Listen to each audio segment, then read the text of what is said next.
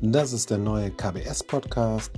Wir haben als Ergebnis eines Unterrichts entschieden, dass wir einen Podcast aufnehmen lassen. Der KBS-Podcast wird jetzt regelmäßig Unterrichtsergebnisse präsentieren. Das heißt, auch da kann es mal sein, dass halt die O-Töne übernommen werden, kleine Fehler dabei sind und keine Vollständigkeit. Aber im Sinne der Partizipation unserer Teilnehmerinnen und Teilnehmer möchten wir gerne die Möglichkeit geben, dass jeder an der Schulentwicklung teilnimmt.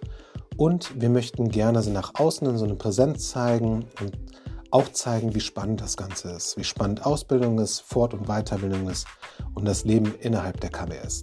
Also hört euch unsere Podcast-Folgen an. Alle zwei bis drei Wochen kommt eine neue Episode. Viel Spaß dabei.